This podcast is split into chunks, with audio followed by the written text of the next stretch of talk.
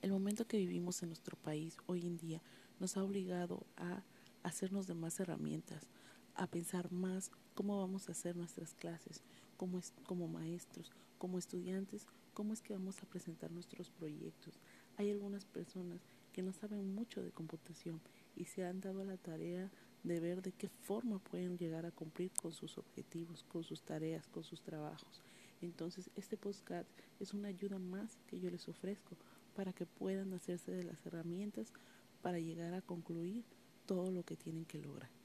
Aquí aprenderemos acerca de la computación, profundizaremos en varios temas y espero que les guste. Estén atentos a cada uno de los siguientes capítulos. Comenzamos y bienvenidos.